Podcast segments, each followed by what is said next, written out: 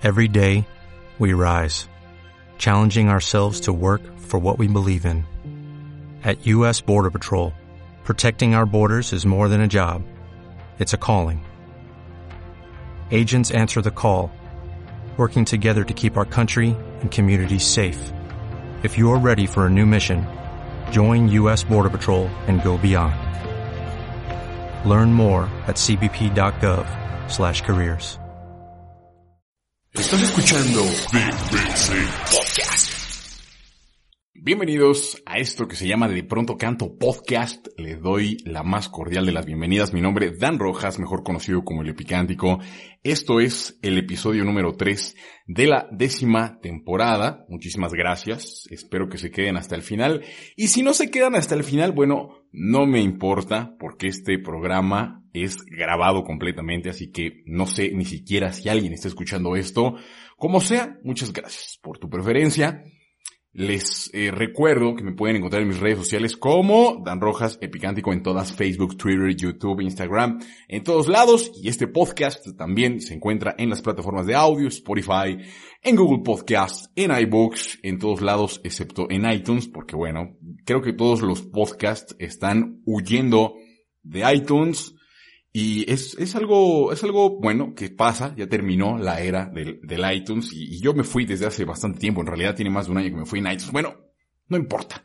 Donde sé que lo escuches, muchas gracias, bienvenidos. Los invito también a que se suscriban a mi nuevo proyecto de podcasting, volumen 2, en compañía de René Hernández Morgado de El Altavoz Anormal. Episodio número 3, robots. Esto es DPC Podcast. Muy bien, robots. Los robots ¿Qué son los robots? No voy a comenzar. Los robots son esas máquinas. algo así, en realidad sí, sí lo voy a decir. Los robots, bueno, creo que es algo que yo definiría en primer lugar como parte de un folclore postmoderno.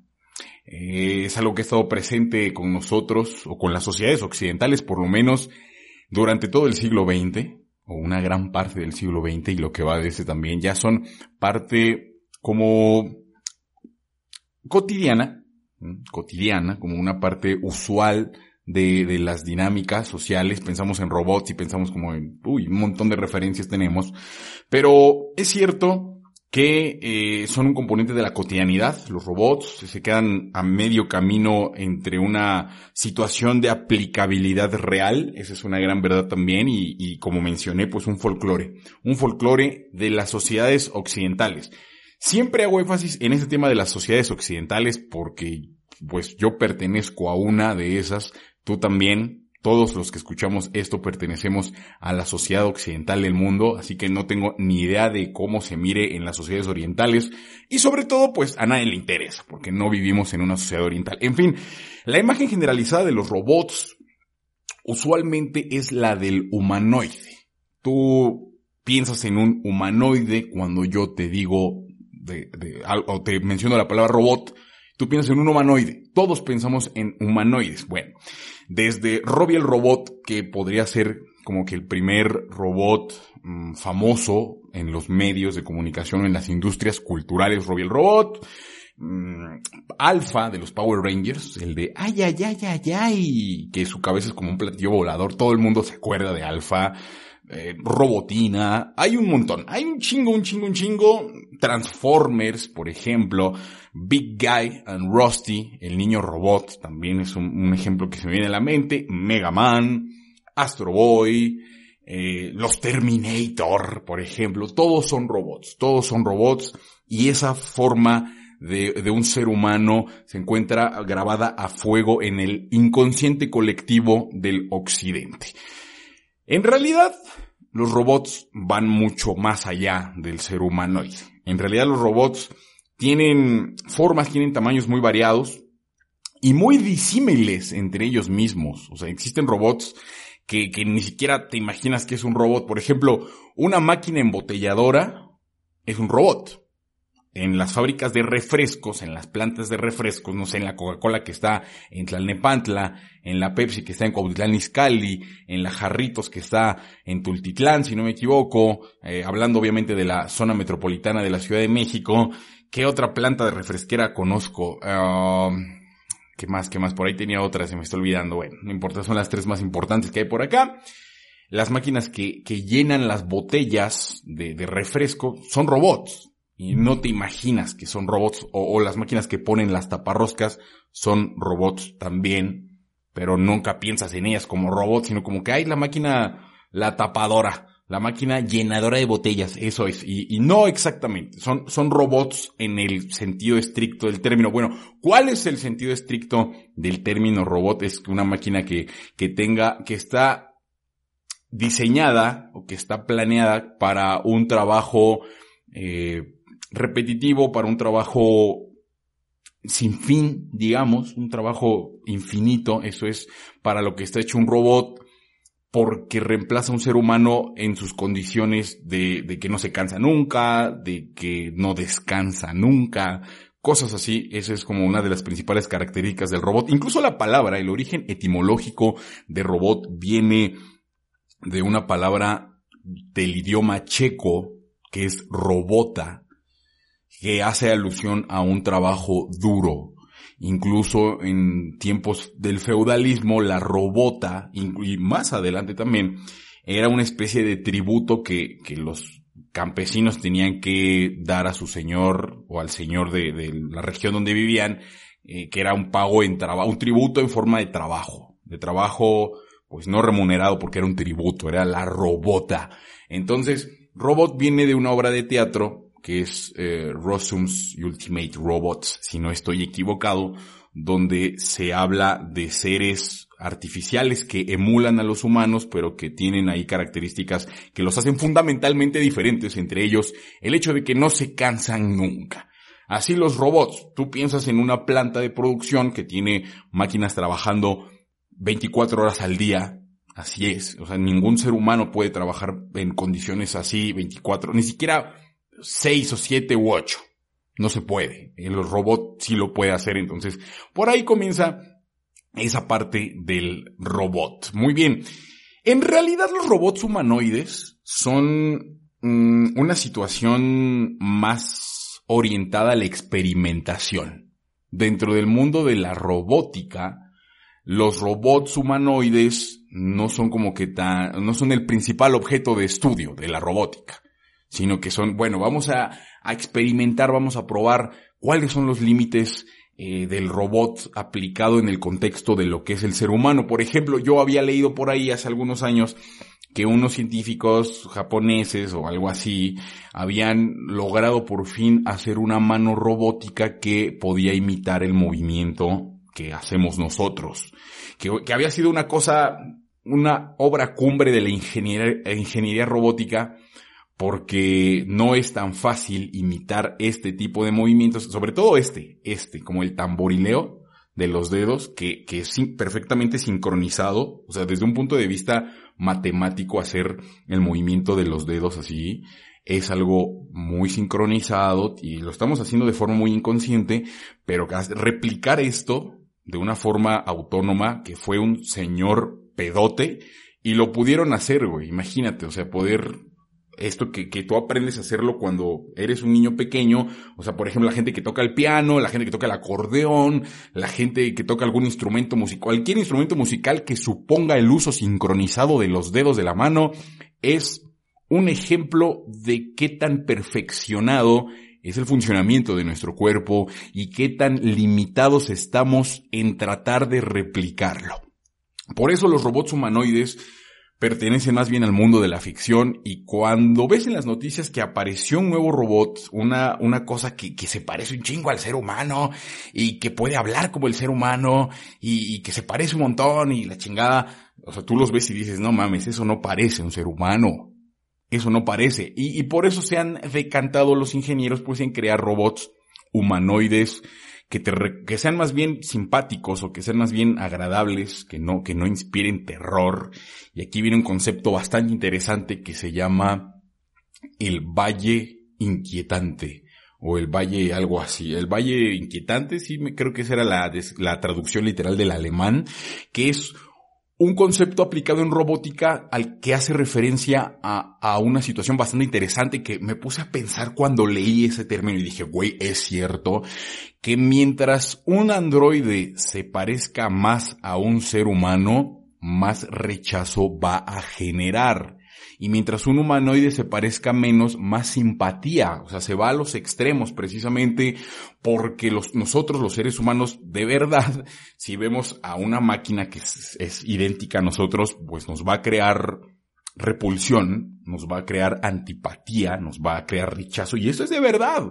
Ponte a pensar, incluso por ahí había, hay unas fotografías de un androide que es una mujer que tiene como que la cabeza destapada, que hasta de una conferencia de prensa, creo que se llama, se llama Sofía o se llamó Sofía, algo así, no estoy tan seguro de ese dato, y tú lo veías y decías, güey, quítenme eso. O sea, de verdad te causaba cierta inquietud ver a ese androide que se parecía mucho a una mujer con la cabeza abierta y dices, a la chingada, no quiero ver eso, me da miedo, pero es un miedo como muy, muy, muy atávico, muy profundo, una manera, como una pulsación así muy interna de generar ese rechazo. Y cuando ves robots como el Asimo, por ejemplo, que es de, de Honda, si no estoy equivocado, pues dices, ay, mira el robot, qué lindo. O el Aibo de Sony, el que tiene forma de perrito. Ay, qué bonito robot.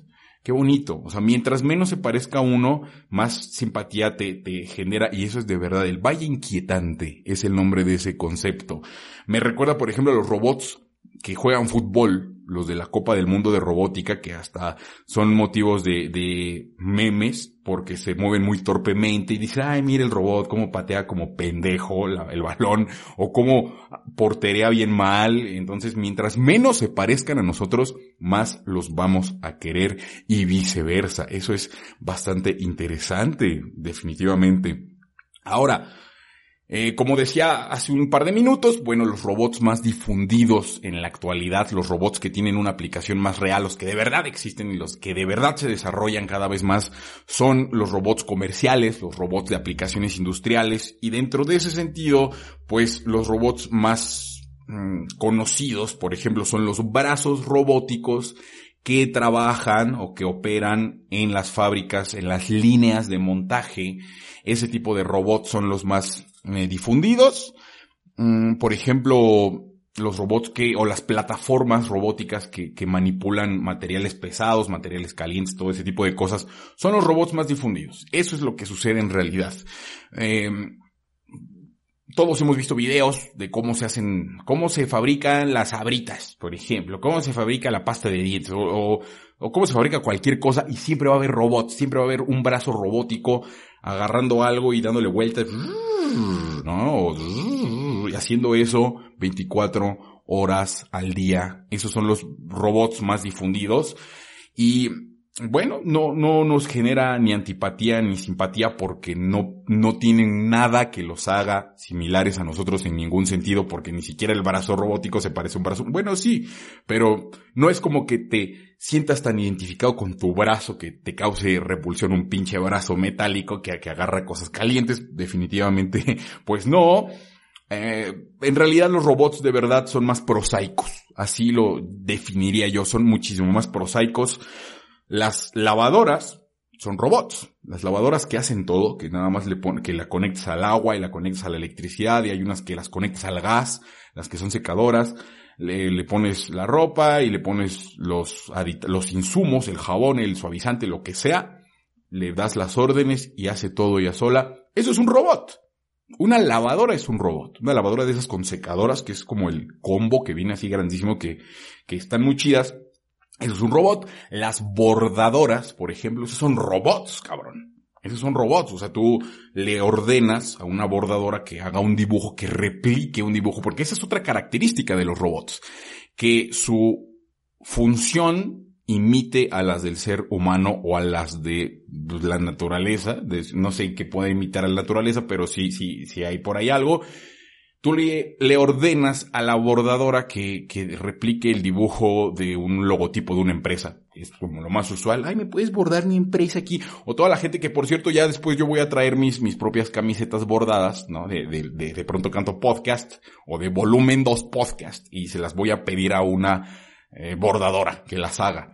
Entonces ahí hace la bordadora, la bordadora no sabe qué está haciendo porque no existe conciencia, en un momento más vamos a hablar de eso, pero una bordadora es un robot y las bordadoras que son de 20 cabezas, que están haciendo el mismo dibujo 20 veces al mismo tiempo, bueno, es un robot muchísimo más complejo. Eso es eh, una primera parte de los robots, entender cuál es la verdadera naturaleza.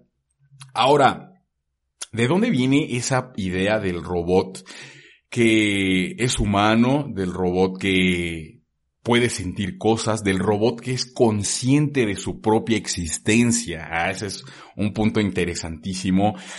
Y la respuesta es Isaac Asimov, el padre de la robótica. Así, de la robótica, claro, no como una ciencia real, sino como un concepto, como una idea. Er, Asimov es el que crea incluso la palabra robótica, Asimov es el que establece las tres leyes de la robótica, pero sobre todo es el autor más prolífico en ciencia ficción al respecto de los robots.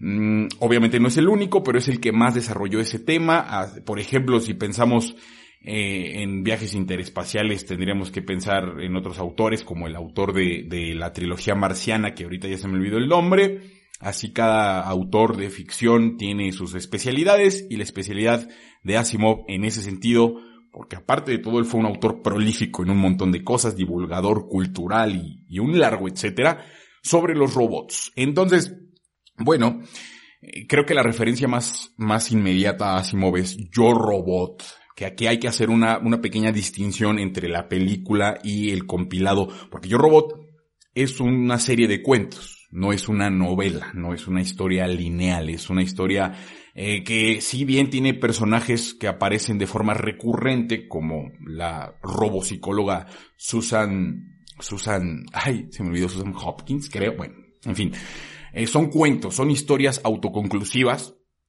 y la película no. Incluso la película ni siquiera está basada en un trabajo de Asimov, solamente en el nombre.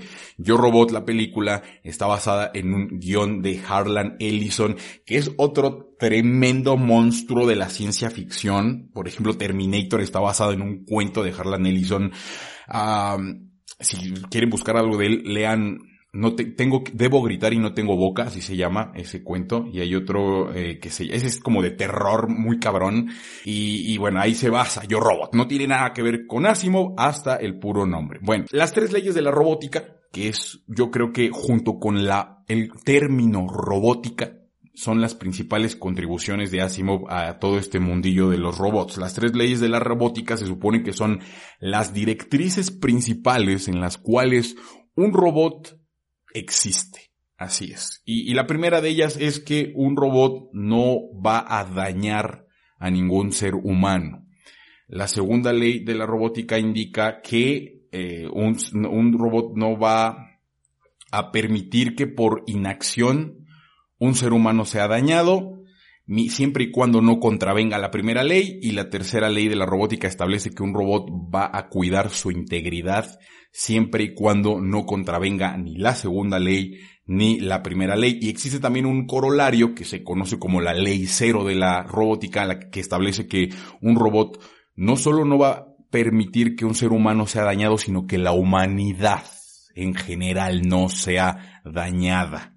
Siempre eh, su misión primordial es proteger a la humanidad, sería la ley cero, proteger a un ser humano, impedir que se haga daño y, proteger su propia existencia. Entonces, esas son las tres leyes de la robótica. Sin embargo, en el contexto actual no, no son aplicables, no son aplicables y lo más probable es que nunca sean aplicables porque las leyes de la robótica suponen presuponen que los robots tienen conciencia de su propia existencia. Según las leyes de la robótica, el robot sabe que es un robot, el robot sabe o tiene cierta, cierto grado de autoconciencia. Entonces, bueno, simplemente por el hecho de que no se ha podido crear una inteligencia artificial que sea consciente de sí misma es que no podemos aplicar las leyes de la robótica, porque, o sea, no, no, no, no, o sea, no tiene lógica, no existe una conexión lógica entre la robótica contemporánea y las leyes de la robótica.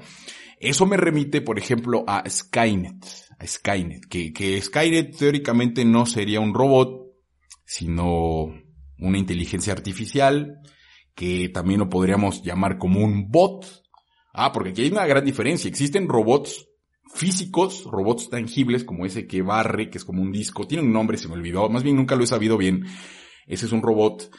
Y, robots virtuales. Robots o, existencias autómatas, automáticas que, que existen solamente en el ciberespacio. Esos son los bots. Entonces, bueno, los bots los conocemos todo el mundo, los bots de Telegram, por ejemplo, que son muy útiles, los bots de Twitter, que también son muy útiles, los que te descargan videos, los que te condensan hilos de Twitter, todo ese rollo. Bueno, si te fijas, están haciendo una acción que, que uno bien puede hacer, pero el robot lo hace por ti. Pero bueno, no es un robot, es un bot. Skynet sería algo, algo muy parecido, algo que va más allá del bot, pero también más allá de la inteligencia artificial cobra conciencia propia y mata a todos los seres humanos. Eso es Skynet. Entonces, eh, ese ejemplo, esa obra, Terminator, eh, contradice las leyes de la robótica. Pero dirías tú, bueno, es que Skynet no es un robot, es una inteligencia artificial. Eh, es un desmadre también porque existen implicaciones éticas y líneas morales y un santo chingadazo por ahí. Bueno, eh, también existe otra división de la, de la robótica que se llama domótica. ¿Qué demonios es la domótica? Bueno, la domótica, eh, en palabras llanas, porque buscar una definición ah, es un poco complicado, eh, y eso que estuve leyendo sobre el tema antes de preparar esto. la domótica simplemente es la robótica aplicada a un entorno de una casa, así. por ejemplo, cuando Llegas a casa y haces esto y se apagan las luces, que bueno, yo no lo tengo. yo tengo que pararme a apagar mi luz y así. Eh, eso es domótica. Cuando le ordenas a tu refrigerador que te sirva un vaso de agua fría y te lo sirve y le pone hielo, eso es domótica. Cuando truenas un dedo y se prende la televisión, eso es domótica. Robots como Alexa o, bots, ¿qué es Alexa? O Siri, o el de, el de Amazon, no es Alexa, el de Google, no sé el nombre. Esos, esos, esos robots o esas inteligencias artificiales, o sea, son parte de la domótica, precisamente. Entonces, las puertas automáticas que se abren con reconocimiento facial, todo ese rollo, eso es domótica. Eso es domótica, que es robótica aplicada en tu casa. Robots en tu casa. Eso es domótica. Ah, pues los robots esos que barren, ese redondito, simpático, que fíjate, se te hace simpático precisamente porque no se parece en nada a un ser humano, no se parece a Robotina. Y, Robotina tampoco se parece a un ser humano. Pero tú ves ahí la cosita redonda barriendo y dices, ¡ay, qué bonito! Eh, ese es domótica también. Bien, robots en la mitología. Robots en la cultura. Bueno, hay antecedentes, recordar lo que dije al principio de esto, que, que el robot surge más bien en el siglo XX, pero hay antecedentes de autómatas, no de robots, porque pensamos en un robot y tiene que ser a huevo algo de metal, algo con una tarjeta de memoria y un chingo de cosas que, que están relacionadas con la informática. Eso es lo que pensamos de los robots. Bueno, en la mitología han existido seres que por eso se llaman autómatas, porque no son exactamente robots, pero el primero de ellos, y que es muy, muy, muy pintoresco, es el, la leyenda o el mito de Pigmalión y Galatea. Que Pigmalión era un rey en el mundo heleno. Se me olvidó de dónde, porque también lo tuve que leer para preparar esto y olvidé de dónde era rey Pigmalión. Bueno, era un rey tan perfeccionista que deseaba casarse y no podía encontrar la mujer ideal y era un hombre que era muy exigente en sus estándares. Entonces, como no podía encontrar una consorte digna de su regia persona, lo que hizo Pigmalión fue empezar a crear esculturas de mujeres que para él eran perfectas. Hizo una en particular, que le pareció tan hermosa, tan bien hecha. O sea, ahí, aplica ese dicho de que dices, güey, esa mujer está hecha a mano. Así Pigmalión hizo una. Y una vez se enamoró tanto de esa, de esa estatua que, que, él deseaba con fervor, con fe, con pasión que se, que, que, que, que, que fuera llevada a la vida. Resucitada iba a decir, no, güey, no, no, no. Que se convirtiera en una mujer real. Ya. Y soñó con eso. Soñó. Según este mito, Pigmalión soñó con que la estatua, con que Galatea se, se convirtiera en una mujer de verdad. Y fue un sueño tan cabrón y fue un sueño tan vivido que cuando despertó, la mismísima Afrodita en persona, Venus en persona, bueno, Afrodita, se le apareció y le dijo, Pigmalión, tanto es el deseo de que Galatea se convierta en una mujer real. Y de, tanta sinceridad veo en tu corazón que yo te voy a conceder esa gracia. Y pum, Pigmalión eh, se casa con Galatea, que se convierte en una mujer de verdad. Pigmalión y Galatea. Muy buena leyenda, la verdad es que me, me ha gustado y ahí lo tienen. O sea, ahí es cuando te aparece eso de que una mujer está hecha a mano, dices, güey, está hecha a mano. Así es. Y, eso también tiene algunos otros paralelismos. Quizá pensaría en Pinocho, aunque no es su creador quien, quien ruega porque se convierta en un niño de verdad, sino él mismo. Eso puede ser. Otro antecedente en la mitología es el golem. El golem que pertenece al bagaje cultural de los centrojudíos, de los askenazíes. Y la leyenda del golem reza que en el gueto de Praga, el, rabino Loeu, los escribe L-O-E-W, Loeu, creó en su sabiduría, por supuesto, creó una figura de barro a la cual se le podían dar órdenes, a la que, podía ser traída a la vida. O sea, él con sus conocimientos cabalísticos y, de todo ese rollo del misticismo judío podía darle vida al golem. Según algunas versiones de la leyenda, al golem bastaba con escribirle la orden en un papel y meterle el papel en la boca o en cualquier otro orificio de su cuerpo, en la oreja o no sé, no quisiera pensar en otros. En la boca. Y otras leyendas indican que Nada más que habría que escribirle aquí en la frente, con letras hebreas, por supuesto, la palabra verdad. Verdad. Que es, eh, ah, en hebreo, ¿cómo se dice? O cómo está expresado. Uh, semet, si me parece, o temet, temet, nemet, algo así. Entonces el golem cobra vida y se le pueden ordenar cosas. Pero como el golem no es una creación de Dios, sino un simple remedo eh, no tiene alma. El golem carece de alma y por lo tanto las órdenes que se le hagan las va a tomar literalmente, las va a realizar al pie de la letra, carece de criterio, carece de pensamiento crítico y, por lo tanto va a fracasar en todas las cosas que se proponga. Para desactivar al golem, según esta misma leyenda, había que borrarle la primera letra que era Aleph eh, de la palabra verdad y quedaría emet, que en hebreo significa muerte. Entonces queda con la muerte escrita y se queda completamente engarrotado el golem. Así, así es lo que sucede. Y esta leyenda indica también que el golem defendió al gueto de Praga de los constantes pogromos que sucedían en esa ciudad y en otras tantas de Europa Oriental durante la Edad Media. Existe un poema de Jorge Luis Borges, que es de lo, muy poco que me gusta en poesía, que se llama El Golem precisamente y cuenta en, es un poema hermoso, cabrones, léanlo, ese sí se los, se los pido por favor, lean El Golem de Jorge Luis Borges. Y cuenta esa historia en verso y, y, la conclusión de ese poema establece que el golem es para el rabino lo que el género humano es para Dios. Hace ese paralelismo y tú te quedas como de, güey, es cierto, es un poema que te vuela los sesos, el golem de Jorge Luis Borges.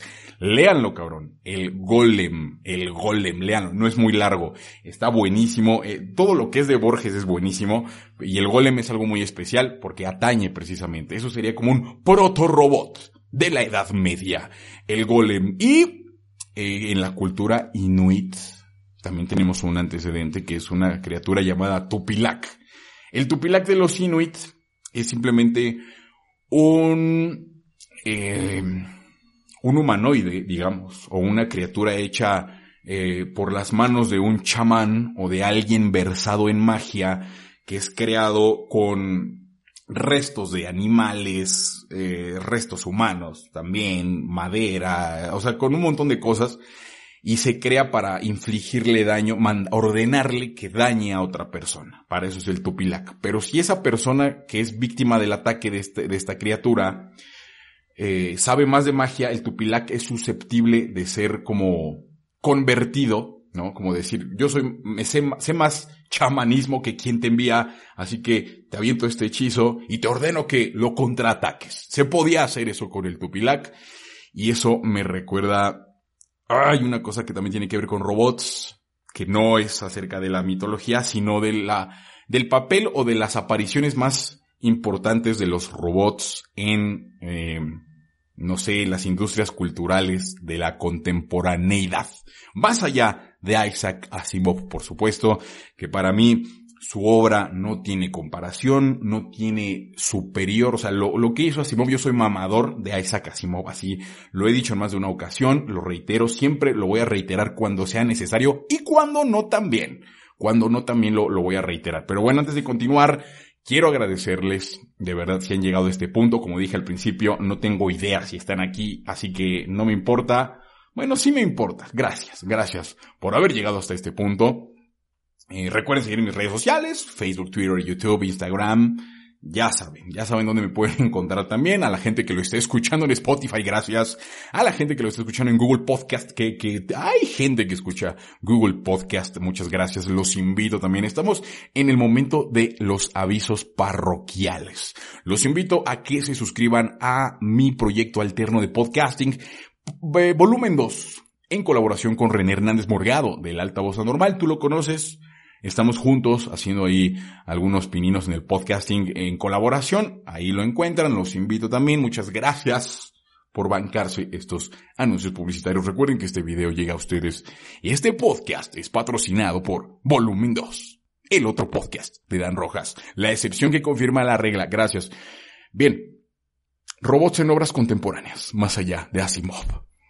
Yo creo que lo, lo que les dije en su momento acerca del Tupilac y que se relaciona de que puede ser convertido me recordó un chingo a Matrix. Los cortometrajes que constituyen un preludio a las películas. El segundo renacimiento. Güey, yo no soy fan. Yo no soy muy fan del, del cine, la verdad es que no, y, y lo poco que he visto, o sea, me hace ser consciente de lo mucho que me hace falta por ver, pero como no soy tan fan, bueno, el punto es que las, estos animes, que se me olvidó cómo se llaman, güey, Enter, Into the Matrix. Into the Matrix, no me acuerdo, güey. Pero ya sabes de cuál te hablo. Y si no, búscalo, güey. Pon cortometrajes Matrix, güey, en YouTube y te van a aparecer el, o pon el nombre del primero, que ese sí lo recuerdo, que se llama El Segundo Renacimiento, que es una historia de cómo el mundo de, de la serie de Matrix es que ha llegado al punto al que llegó. En ese mundo, la robótica ha llegado a un punto tan avanzado que los robots se integran a la dinámica social de una manera completamente plena, siendo ellos conscientes de su propia existencia, entonces empiezan a existir, valga la redundancia, conflictos de índole social. Empieza a haber un rechazo hacia los robots, los robots empiezan a, a, a pensar en ser más parte de la sociedad a la que pertenecen, a la que sirven, porque los robots en ese mundo no son más que esclavos. Y eh, en resumen, porque no voy a contar toda la historia, véanlo, de verdad vale mucho la pena y si ya lo vieron, saben de qué estoy hablando, saben que está bastante bueno. Y el punto es que los robots se rebelan contra el género humano y, ay, güey, la parte de la explosión nuclear en la sede de las Naciones Unidas es una pasada. Bueno, ahí está. Ese es uh, lo que, bueno, no me remite exactamente lo que les decía de esta creencia del pueblo inuit, sino que en esa serie de cortometrajes hay uno donde ya se desarrolla una historia en ese mundo destruido, porque obviamente en la guerra entre robots y humanos, el planeta es el que como siempre paga las consecuencias. Bueno, entonces hay uno donde una mujer que pertenece a la resistencia humana captura un pequeño robot asesino y lo reprograma y lo convierte en bueno. Ahí es donde me remite la historia del Tupilac. Bien, ¿qué más hay? Eh, por ejemplo, está inteligencia artificial. esa película no mames.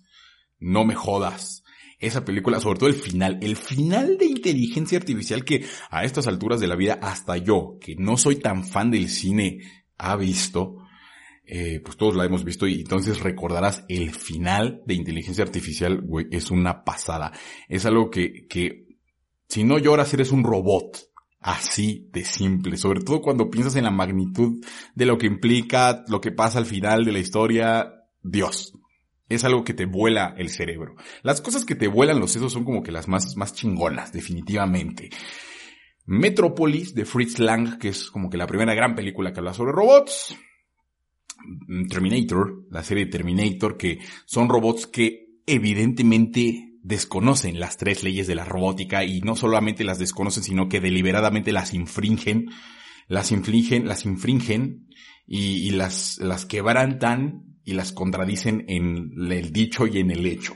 Terminator, buenísimo también. Terminator y Terminator 2. Ya, quizá Terminator 3 todavía, pero ya después de ahí ya no me hables de Terminator. Blade Runner, también que esa película, yo nunca he visto Blade Runner, ni la vieja ni la de hace un par de años, no he visto, y tampoco he leído el cuento de Philip K. Dick, un gran autor de ciencia ficción, por cierto, en el cual está basada esta historia de Blade Runner, que es un, cuento que se llama ¿Sueñan los androides con ovejas eléctricas? Así se llama. Hay que leerlo, creo que me, me falló a mí, tenía que haberlo leído. Bueno. Y que otra, Gigantes de Acero, esa película donde hay peleas, ah, que ahora que lo pienso existe algo muy parecido a Gigantes de Acero, simplemente que no son gigantes, sino que son, en realidad los, los que pelean son chiquitos, ¿no? Son del tamaño, por ejemplo, de mi mixer que está aquí, que es más o menos de este pelo, más o menos de este tamaño son los, los, los robots que pelean, pero en Gigantes de Acero se supone que son gigantes de acero que boxean. Eso es a control remoto. Son robots también. Ahí está. Y ahora que lo pienso, esa, esa liga de peleas de robots está buena. Yo no sé por qué no se ha convertido en un deporte, en un deporte, sí, claro que es un deporte, en un deporte más extendido. La verdad creo que tiene muchísimo potencial para que deje de ser un espectáculo como para frikis. Porque eso, tú piensas en peleas de robots y dices, güey, son un, un, grupo de, de frikis que saben un chingo de robótica y de mecatrónica y de matemáticas y que hacen robots asesinos de otros robots. Ahí está. Pues tiene potencial para convertirse en algo más, más legítimo, más chingón. No sé qué ha fallado ahí, pero ahora que lo pienso, terminando esto voy a ver videos de peleas de robots. Ahora, me ha, me ha dado esa idea, me dieron ganas de ver peleas de robots. Y precisamente hablando de robots asesinos, bueno, podríamos hablar un poco acerca de los robots que, que matan Hace algunos años se había sabido que en una planta de ensamblaje de carros un brazo robótico había aplastado a un operario y lo mató. Ah, aunque aquí es una cosa extraña porque no podríamos decir que el robot lo mató porque el robot no carece de conciencia. Era un brazo robótico. O sea, menos que nada. Más bien el operario falleció por un accidente donde se involucró un brazo robótico pero nosotros tendría, tendríamos o tenderíamos más bien a pensar que el robot lo mató simplemente por el hecho de ser un robot. Eso está mal. Todos hemos escuchado esa historia que ya casi roza el terreno de las leyendas urbanas acerca del operario al que una trituradora o al que un molino le ganó en la mano y se la hizo papilla. Bueno, una trituradora o un molino, que, que hay molinos para, para, por ejemplo, las plantas de reciclaje, molinos para el plástico, que esas son máquinas asesinas, definitivamente. Eh, son robots también. Son robots también, muy simples, muy primitivos, pero robots al fin y al cabo. Ahí está. Eh, esos son robots y sobre todo el que a hoy en día es el robot matón por excelencia, que son los drones de guerra. Incluso por ahí existe una normativa o un pronunciamiento de la de Naciones Unidas al respecto del uso de drones en, en, conflictos armados, porque bueno, son una cosa muy cabrona que le han dado completamente un giro de 180 grados a las guerras convencionales que aún existen, por supuesto, pues los drones de guerra, los drones que bombardean, los drones que pasan ahí disparando, los drones, los drones que son bombas, los drones kamikaze. Bueno, no sé si existan esos, pero creo que no porque imagínate toda la ingeniería y lo que cuesta hacer un dron para que se termine estrellando, aunque bueno, es, es una cuestión de enfoques, definitivamente. Pero esos son los robots que matan eso sí matan, pero tampoco matan ellos por sí mismos, sino que son controlados por otra persona. En el caso del brazo ese que aplastó a un operario, pues era porque ya estaba programado para moverse sin importarle qué hay a su alrededor. Recuerden, un robot carece de sentido de identidad, o sea, no tiene vida. Eso es lo que sucede y Ay, hay uno que quería dejar para el final, que es, aunque dije en este apartado, dije que, que no tenía que ver a Isaac Asimov, bueno, la verdad es que sí, tenemos que regresar a él.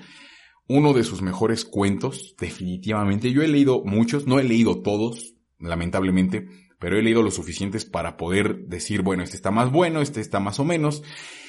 El mejor cuento de Asimov es la última pregunta. Eso no se pregunta, precisamente. Y después, yo creo que El hombre bicentenario. El hombre bicentenario, que también es una película que hizo Robin Williams, está buena, pero si leen El hombre bicentenario, ese también se los voy a dejar de tarea para, para este episodio del podcast.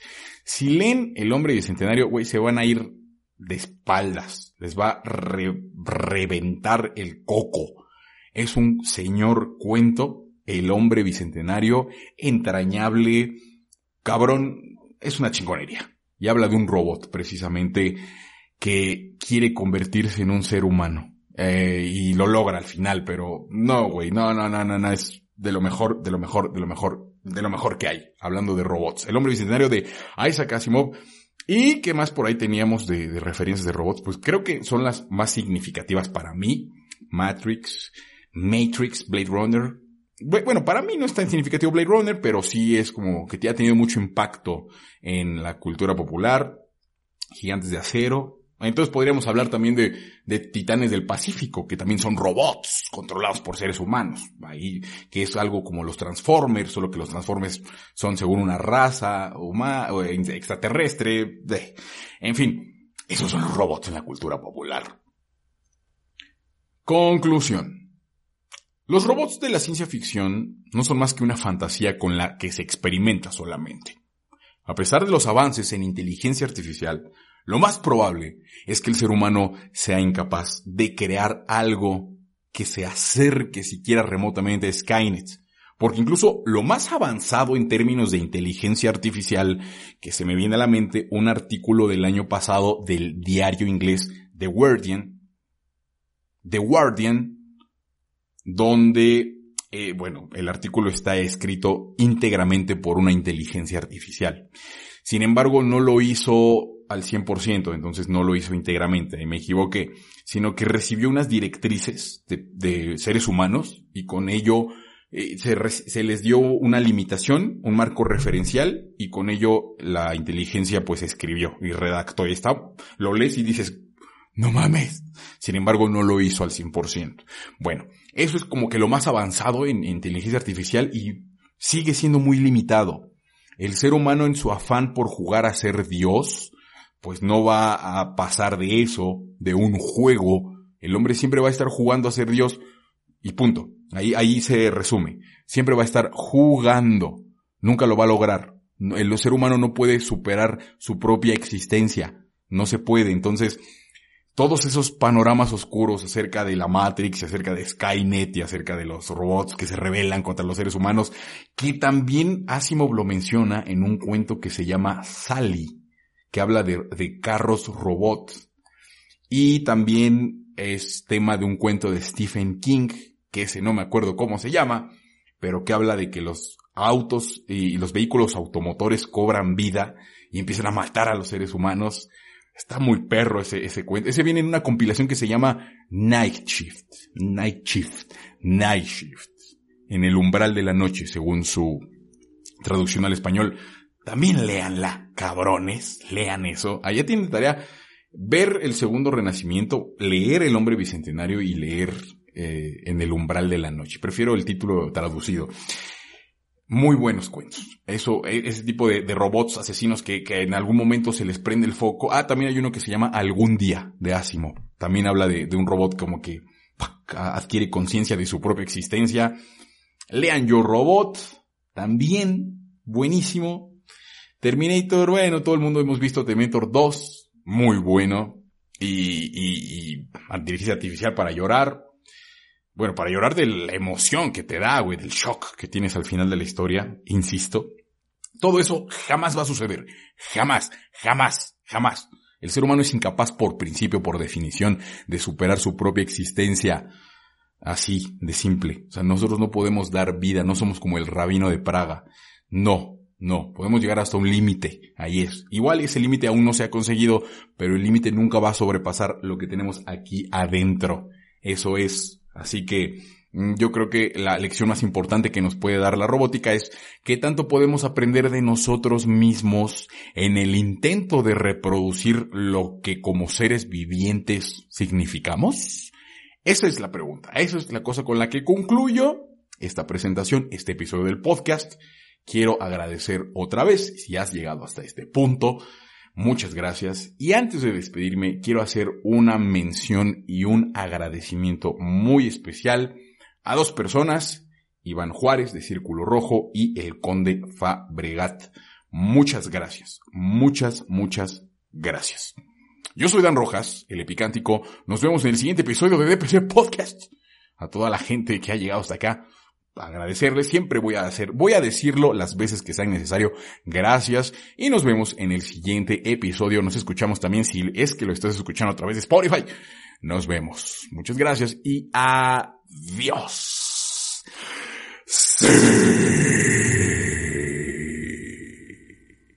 Estás escuchando BBC